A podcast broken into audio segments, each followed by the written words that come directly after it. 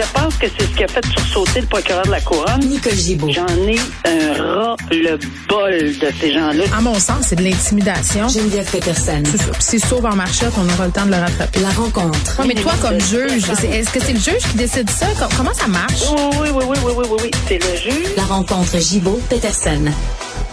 Salut, Nicole. Bonjour, Geneviève. Bon, on le sait, c'est la folie immobilière. Les gens sont prêts à tout pour mettre la main sur des propriétés et il y en a vraiment qui passent la ligne, qui la traversent et qui font des affaires absolument épouvantables, inacceptables. C'est euh, le cas euh, dans cette histoire-ci. Il y a une personne âgée qui a été séquestrée, séquestrée et forcée de vendre sa maison. Là, ça se passe dans le coin de Laval. C'est épouvantable quand on lit le témoignage de cet homme-là là, dans le journal de Montréal. Il pensait mourir, euh, Marcel Aymon, le 20 octobre dernier. Il s'est dit, ma vie est en danger. Deux personnes qui sont venues cogner à la porte de son appartement. Euh, et là, il y en a un des deux qui s'est présenté comme consultant immobilier et l'autre bloquait l'entrée. Et là, on lui demandait à M. Aymon de signer un contrat d'offre d'achat d'une maison, une maison dont il avait récemment hérité. Et là, la valeur de cette demeure-là était de 465 000 était évaluée à ce montant-là. Et on lui demandait de la laisser aller pour 65 000 Nicole. C'est inconcevable. Qu'est-ce qu'on va pas inventer comme crime odieux? Euh, je veux dire, c'est- pas quelque chose, heureusement, qu'on voit souvent, euh, de rentrer dans une personne, en fait, euh, de cette façon-là. Mais c'est de l'extorsion, là, dans Ben, une certaine mesure. Absolument, extorsion, séquestration, euh, on les nomme, là, je veux dire, euh, je sais qu'il va faire face à des accusations sérieuses, là, des accusations de séquestration. Marc-André de fait. Oui. C'est ça, des accusations de séquestration, voie de fait, André par, entrée par effraction, parce que c'est sûr que euh, euh, cette façon d'entrer dans un immeuble en se présentant puis en poussant puis en, euh, bon, ça peut ça, ça- peut nettement être une entrée par effraction là, dans, dans dans la fine pointe de- du détail du code criminel.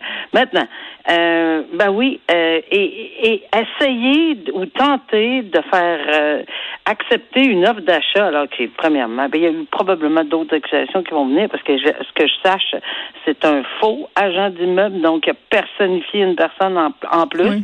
Mais c'est fou, là. ça veut dire qu'il a fait des recherches, cette personne-là, qui a spoté euh, ce monsieur-là, qui s'est pointé là. Et, tu sais, c'est quand même que- assez préoccupant là, de se dire ça. Là. que je dis que, que c'est quoi qu'ils vont inventer là, c'est des, ce milieu criminel, un milieu criminel là, qui s'en prend à des personnes. Puis t'as raison, il fallait qu'ils sachent là, il y a quelqu'un. Mais c'est sûr qu'en en quelque part, ça se parle à un moment donné là dans un entourage probablement. Puis c'était pas de la méchanceté, puis c'est pas c'est pas par euh, parce qu'on a voulu faire exprès, mais quelqu'un l'a su, euh, et il l'a dit à quelqu'un, qui l'a dit à quelqu'un, qui l'a dit Mais à il comprend quelqu'un, pas, hein, Monsieur Aymon, là, il, Ben non. il, il comprend pas co- comment ça se fait qu'ils qu'ils l'ont trouvé. Puis il fait pitié, le monsieur, là, il y avait une pizza au four pendant que il se faisait haranguer comme ça, puis bon, elle a brûlé, puis il se disait, j'ai souhaité qu'elle prenne en feu, comme ça, les pompiers seraient venus. Il a vraiment eu peur, là. Il a, il a eu extrêmement peur et euh, j'ose espérer qu'on va prendre. Ça, c'est plus que des facteurs euh, euh, aggravants. C'est vraiment le, le pire des pires, à mon avis, quand on s'en prend une personne vulnérable comme ça et qu'on le force à faire des gestes euh, dans des conditions comme ça, en le menaçant. Alors, euh, attention, il faut, faut, faut vraiment. Là, là, on est rendu peut-être à un point là, où on, on trouve ce genre de crime là, puis euh, en tout cas, mais il fallait vraiment qu'il sache. Là, il savait à qui il faisait affaire pour savoir qu'il avait hérité. Il faut là, tellement pour, se euh, méfier là, dans le monde de l'immobilier en ce Oui. moment, il se passe toutes sortes de choses parce que justement la demande est très très forte, euh, les offres peut-être sont rares, les prix les bons explosent. agents immobiliers, ben ils en souffrent probablement Mais c'est- non non, c'est épouvantable. Ben oui. c'est- pas le cas pour tout le monde de toute évidence, mais c'est sûr que quand il y en a un, quand, il y a un cas comme ça, ben là il va y avoir de la méfiance euh, incroyable. Ben, quand il y a un phénomène de pénurie comme on connaît en ce moment, là, il y a des il y a des crimes comme ça euh, qui se fomentent. Euh, C'est terrible de se dire ça, mais il y a des gens qui saisissent l'occasion euh, pour essayer de rentrer euh, dans une faille du système, puis ça donne lieu à des histoires comme celle-ci où on s'est attaqué à une personne âgée, une personne vulnérable. Euh, prostitution juvénile, euh, Nicole, des adolescentes qui ont témoigné après avoir été sous l'emprise d'un proxénète. Et, histoire particulière, là, il était sous l'emprise d'un proxénète, mais aussi de sa conjointe. Et, et vraiment, Oui. c'est c'est ça qui est particulier parce que euh, ces adolescentes-là, euh, ce qu'elles ont dit, c'est bon, euh, ben, évidemment, là, après coup, puis c'est dommage de les entendre dire ça. Là. Elles ont honte d'être tombées là-dedans euh, parce que ça a des répercussions sur leur vie. Mais on comprend, on comprend qu'elles ont été approchées par cette jeune femme-là, se sentaient en confiance avec elle, elles se prétendaient euh, un peu euh, être leur amie. Puis finalement, elle les a, elle les a poussées dans, dans, dans la spirale du travail du sexe. Puis là, tu sais, je, je, regardais un peu tout ça, puis je me disais bon, ok, on, on, voit ça de plus en plus là. Je parlais à Ghislain Vallière de, de la police de Longueuil, on, voit ça de plus en plus, là, des femmes qui recrutent pour euh, soit des gangs de rue ou pour des proxénètes. Euh, euh, puis c'est spécifique, cette femme-là, Nicole, elle, était sous le joug quand même de ce proxénète-là. Je sais, en tout cas, je sais pas si ça, si ça rend moins grave les crimes commis, mais je, je suis pas certaine. Appelait ça aussi là, parce qu'il y en a qui se ben, sont présentés comme des victimes là. Carla Molka, bon c'est pas du tout le ben même genre de cas, mais on sait que c'est une défense quand même qui est facile entre guillemets. Bah, c'est-à-dire que, regarde, c'est sûr que euh, c'est une façon de l'expliquer. Mais elle fait preuve de remords, en tout cas. C'est ce qu'elle dit. Ben, je moi, je, la croix. C'est toujours des remords euh, lorsque ça arrive. Ben oui. des remords de crocodile? ben oui, des remords quand on se fait prendre. Des, des C'est sûr qu'on a. Qui, qui aurait pas... J'ai rarement vu quelqu'un... Ben, c'est déjà arrivé, là, les purs et durs, là, mais qui, euh, qui, qui, disent, moi, je suis très fière, puis je... je Surtout quand on, on, on on plaide d'une sentence, là, c'est très, très rare que quelqu'un va aller nous dire non, moi je regrette rien, je rien, tu sais. Ben, alors, c'est sûr que je m'attends à avoir un discours de remords, euh, puis je pense qu'il n'y a pas personne mm. qui, qui, comprend le contraire. Mais ça, c'est, c'est, ça, ça m'a fait tellement revivre quelque chose que, puis ça fait un bout de temps quand même, mais euh, une, justement, puis c'était une femme euh, qui, qui était au contrôle de tout ceci. C'est un des gros, gros dossiers de proxénétisme qu'il y a eu dans notre région. Mm. Et, et vraiment, cette femme-là, elle était en contrôle et c'est sûr que les jeunes filles, euh, tu sais, on parle de vulnérabilité des personnes âgées, mais on parle aussi des vulnérabilités, de la vulnérabilité des jeunes adolescentes qui ont un peu une figure de d'amis, de sœurs, de mères, ben, prenons-le comme on veut là. Et euh, non, mais c'est absolument terrible. C'est vraiment des réseaux équipés, organisés. Euh, la terreur règne souvent. Euh, et puis, ce que je trouve désolant, puis euh, de, lire, c'est, je suis consciente, de, tu sais, qu'elle est consciente, là, puis elle s'en, fait pour ça. Puis la, la victime, elle a dit qu'elle était, elle avait honte de tomber dans ce piège. Non, euh, je comprends ce qu'elle veut dire là, parce que oui, on l'a attiré avec de l'argent facile. On sait que c'est ça là, on sait que c'est exactement ça avec quoi on attire les jeunes adolescentes parce que c'est facile et rapide. C'est pas si facile que ça, par exemple, quand on y pense là, puis quand on voit euh, les conséquences de tout ça. Mais tu sais, faut pas non plus à outrance que ces victimes là euh, se blâment. Euh, faut, faut vraiment qu'ils comprennent qu'il y a, y a un réseau là. Euh, sont, sont vraiment équipés puis organisés là, pour ces, ces proxénètes. Hmm. Puis quand on parle de griffes de proxénète, c'est exactement ça.